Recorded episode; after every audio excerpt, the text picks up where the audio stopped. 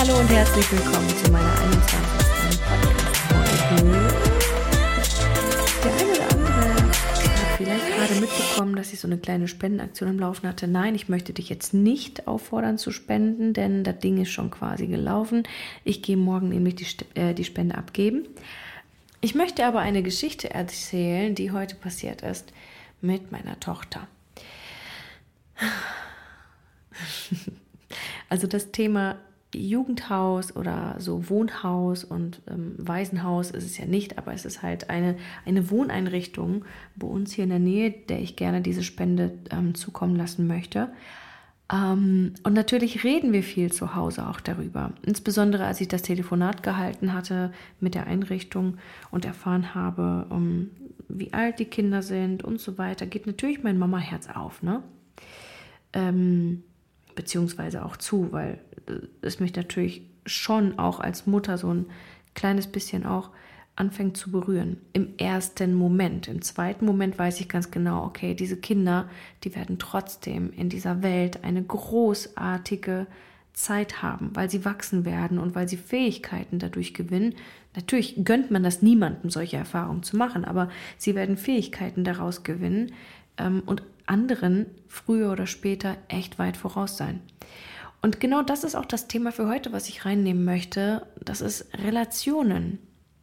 Schmerz ist relativ. Emotionen und so weiter ist alles relativ.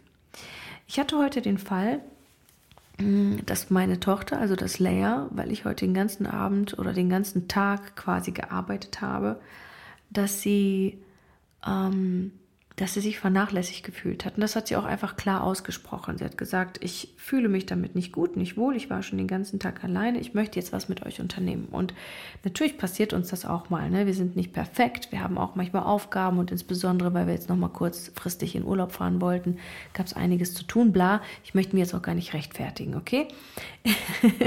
ich habe es falsch eingeschätzt. Ich dachte, sie bräuchte mich jetzt gerade nicht, weil es ihr ganz gut geht, weil sie zu tun hatte.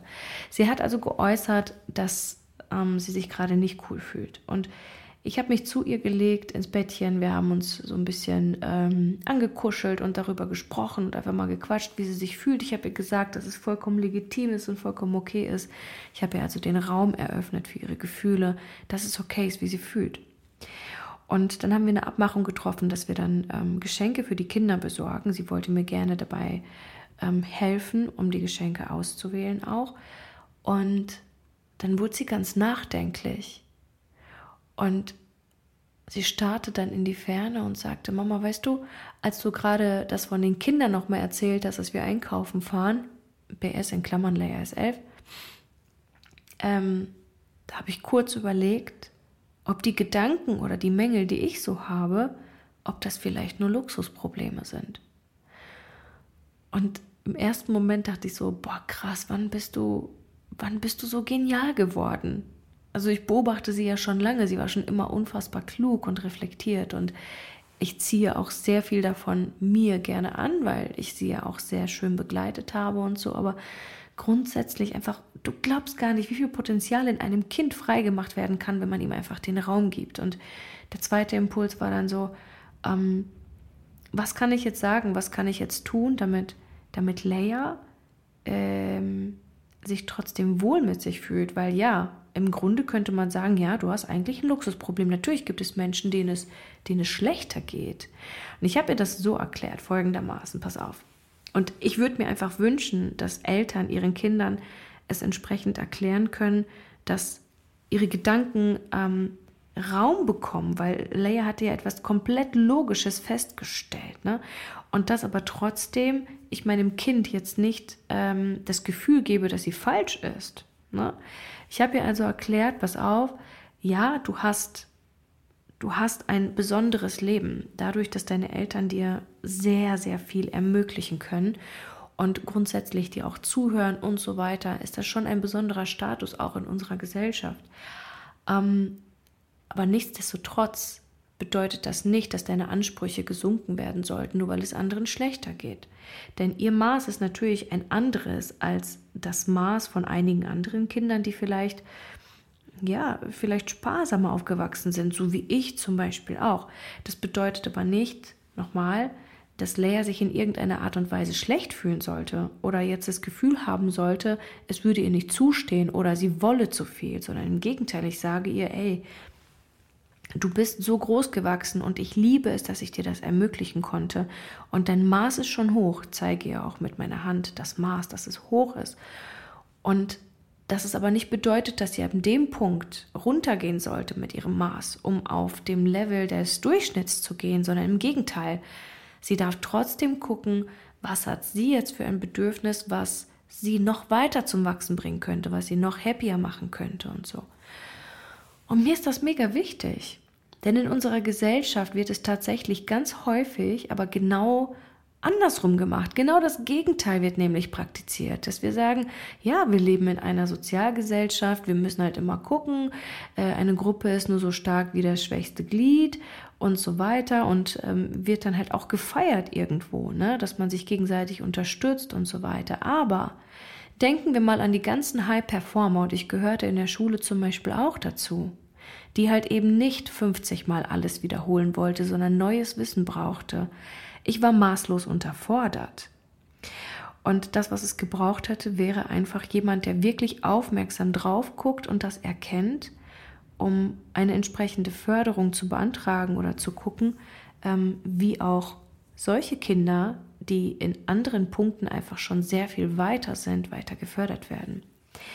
Und um das auf das Thema nochmal zurückzukommen, ähm, zu dieser Relation, wie häufig ich schon gehört habe in meinem Leben, ja, das, was ich erlebt habe, das haben andere nicht erlebt. Oder andersrum, ja, du hast ja auch das und das nicht erlebt. Oder ja, du hast gut reden. Vielleicht kennst du Menschen, die sowas häufiger mal sagen, ne?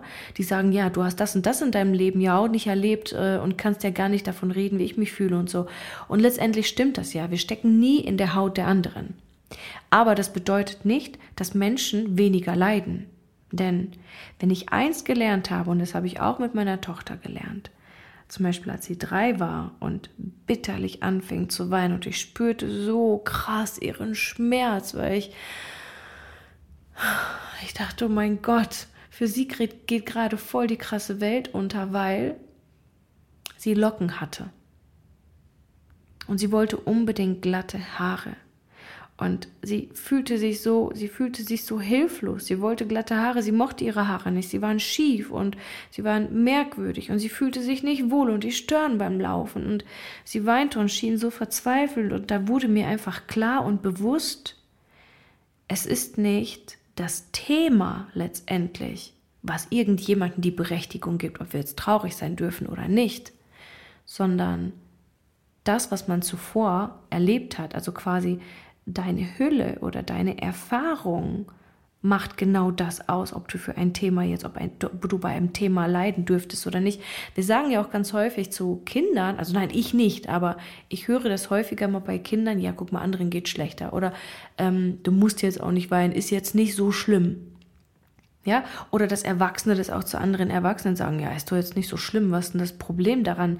Das Problem daran ist, dass das, was für mich vielleicht nicht schlimm ist, für einen anderen Menschen aber echt gerade voll krass der Weltuntergang ist. Und das müssen wir einfach mit berücksichtigen. Wir müssen einfach die Gefühle von Menschen, müssen wir einfach akzeptieren. Wir müssen sie stehen lassen können. Wir können natürlich helfen, wir können Perspektiven aufzeigen, wir können ihnen zeigen, pass auf, du stellst dir das gerade vielleicht so und so vor und vielleicht fühlt sich das für dich auch gerade total schlimm an und vielleicht leidest du auch gerade total darunter. Aber lass uns mal einen Schritt zurückgehen und lass uns mal gucken, ob jetzt gerade wirklich eine Gefahr da ist. Ja, dass man das aus dem Pragmatismus heraus versucht zu erklären und zu sagen und da wieder eine neue Relation reinzubringen. Ja, das meine ich damit.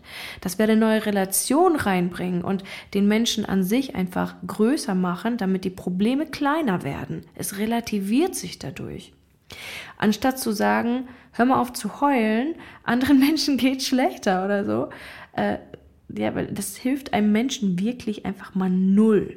Weil wenn ein Mensch leidet, dann leidet dieser Mensch in dem Moment. Das, was wir aber tun können, ist, ihm einfach wirklich dadurch zu helfen, um ähm, in erster Linie einen Raum für ihr, für ihr Empfinden zu geben und sagen, ja, verstehe ich, aber lass uns doch mal gucken, lass uns doch mal rausgehen, lass uns doch mal da noch mal aus einem anderen Blickwinkel gehen. Und ja, manchmal, und da sind wir wieder im High-Performer-Status oder Stadium, ja, manchmal bringt es auch definitiv mehr, einfach mal zu handeln und umzusetzen, um zu wachsen. Folgendes Bild möchte ich dir mal mitgeben. Stell dir mal vor, du hast ein Ziel. Dieses Ziel bemalst du jetzt quasi mal als, sagen wir mal, als Schloss. Ja, du stellst jetzt gerade ein Schloss vor und das ist dein Ziel. Dort platzierst du jetzt alles, was du dir in Wirklichkeit wünschst. Sei es voll die fette Karre, sei es jetzt ähm, voll die schöne Beziehung oder eine tolle Ehe, Familienleben, vielleicht ein stabiles Business, voll viel Geld, Millionär sein, whatever. Das, was du dir auf jeden Fall wünschst, das ist dein Schloss. Und du hebst das mal ein kleines bisschen, sagen wir mal, ähm, so ein bisschen weiter nach oben, dass wenn du da drauf guckst mit geschlossenen oder offenen Augen, dass es ein bisschen erhöhter ist. Und auf diesem Weg zum Schloss ist ein Schlängelweg. Ja, ein, ich würde jetzt extra nicht sagen, da ist ein gerader Weg durch, weil du wirst sowieso feststellen, auf dem Weg zu deinen Zielen geht der Weg nach rechts und links und in jede andere Richtung auch, damit wir lernen, für das nächste Level auch gewappnet zu sein. Und auf diesem Weg liegen ganz viele Hindernisse.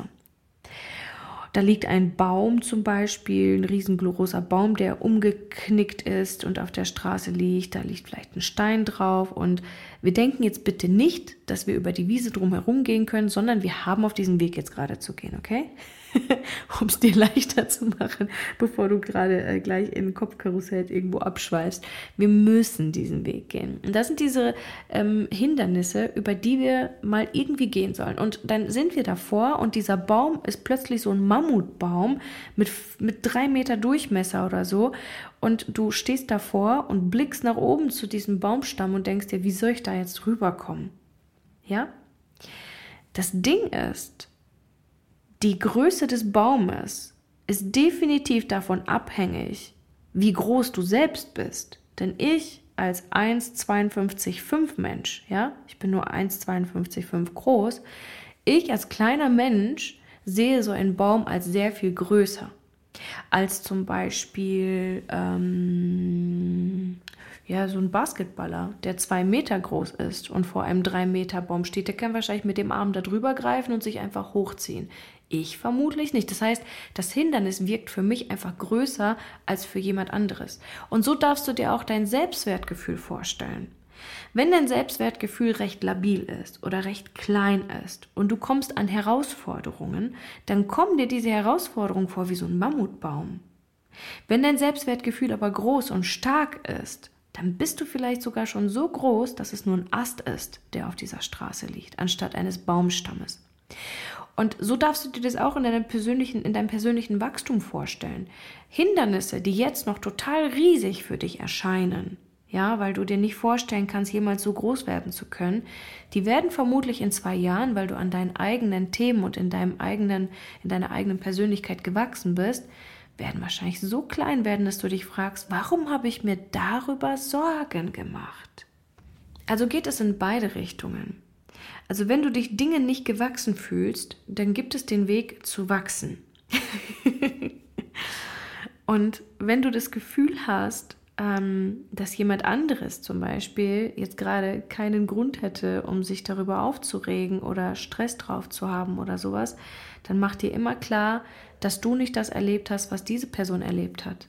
Dass du vielleicht nicht das Verständnis, ne, also jetzt als, ähm, sagen wir, Metapher zu Baumstamm und Größe und auch Selbstwertgefühl an Größe, dann vielleicht auch diese ähm, eigene Resilienz und Erfahrung, wie viel, also nicht Resilienz, sondern Erfahrung, wie viel Erfahrung du gemacht hast, um etwas wiedergeben zu können für einen Test, ja, wie gut du bist. Ich meine, was ich weiß über den Zweiten Weltkrieg, wird ja wenig zu tun haben mit meiner Intelligenz, sondern eher damit, wie viel ich darüber aufgenommen habe und mir gemerkt habe. Intelligenz sekundär aber auch natürlich, weil im Intelligenztest wird auch das ähm, Erinnerungsvermögen getestet. Aber ja, ähm, grundsätzlich müssen wir einfach berücksichtigen, dass alles Relationen hat. Und zum Thema Selbstwertgefühl möchte ich dir heute einfach als Impuls zum Nachdenken mitgeben, ähm, oder als, sagen wir vielleicht auch Hoffnungsschimmer und etwas, was du dir immer wieder bewusst machen darfst, das, wovor du heute Angst hast, das könnte in einem Monat voll die Pillepalle werden. Und jetzt würde ich gerne sagen, und andersrum, aber ist meistens nicht der Fall. Es ist nicht so, dass da Dinge sind, vor denen du keine Angst hast und plötzlich hast du da voll die krasse Angst vor. Es sei denn, du machst voll die heftigen Erfahrungen in der Zwischenzeit, aber auch das passiert in den meisten Fällen nicht. Meistens ist es wirklich so, dass wir vor Dingen Angst haben, wie zum Beispiel Einschulung der Kinder, wie soll ich dem gewachsen sein und so weiter. Oder dass Kinder denken, oh nein, ich will nicht Auto fahren, ich kann das nicht, ich habe Angst davor. Äh, und dann 16 sind und am liebsten den Autoschlüssel klauen würden. Einfach, weil wir wachsen. Mach dir klar, du wirst wachsen. Jederzeit. Versuche diese Ängste vor der Zukunft beiseite zu schieben und dir klar zu machen, ich werde wachsen. Und ich werde größer werden und ich bin bereit, größer zu werden als diese Ängste. Ich bin bereit, größer zu werden als die Herausforderungen. Verstehst du? Hast du jetzt ein Bild im Kopf von, ich werde größer sein als die Herausforderung? Manchmal erscheint es uns, dass die Herausforderung, die Baumstämme größer sind, als wir es jemals stemmen könnten. Aber wenn wir uns zutrauen, größer wachsen zu können, Wachstum, Leute, größer werden zu können, dann werden wir in dieser Relation und in diesem Verhältnis werden wir größer werden als die Dinge, vor denen wir vorher Angst gehabt haben. Und deswegen dürfen wir einfach in den Prozess vertrauen. Deswegen dürfen wir auch chillen und entspannen, was unsere Zukunft angeht und uns einfach mal klar machen, ja, in dem Moment, wo das Problem wirklich vor mir steht, dann kann ich erst wirklich einschätzen, ob das wirklich so riesig ist und ich mir Sorgen machen sollte oder ob ich jetzt vielleicht einfach mal chillen sollte und abwarten sollte, bis das Problem wirklich da ist.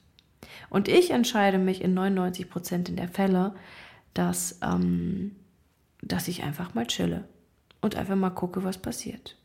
Und in den allermeisten Fällen habe ich dadurch sehr viel mehr Kapazitäten, äh, Kapazitäten um zu wachsen, sodass es kaum, also ich kann mich an kaum eine Situation erinnern, bei der ich das Gefühl hatte zuvor dann wieder, boah, ob ich das schaffe.